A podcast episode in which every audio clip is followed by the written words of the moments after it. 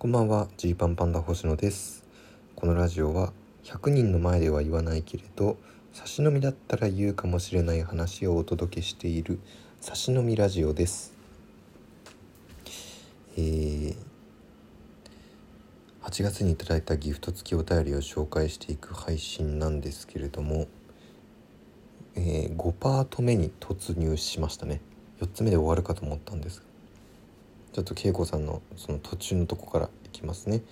ゲラネクスト2回目を、えー、聞きながら、えー、お弁当を作ろうと思ったのだが大失敗。もちろん30分ずっと面白かったんだけど一平君の話の内容を理解しようと耳を傾けたり泣き出した時はいつものことだけどどどうした？どうした？と感情を揺さぶられたりしてお弁当作りの手際がすこぶる悪くなってしまいました。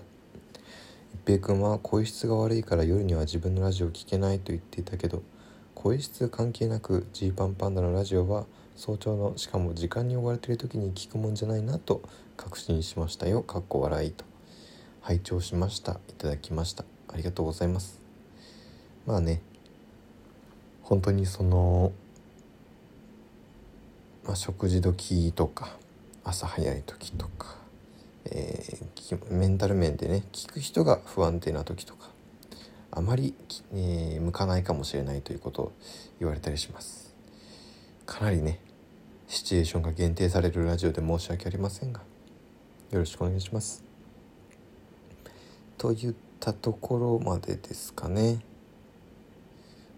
ちょうどここまでで5か、えー、9月ん？8月中にもらったものになります。本当にあの皆様ギフトなど送っていただきありがとうございました。また9月も頑張ります。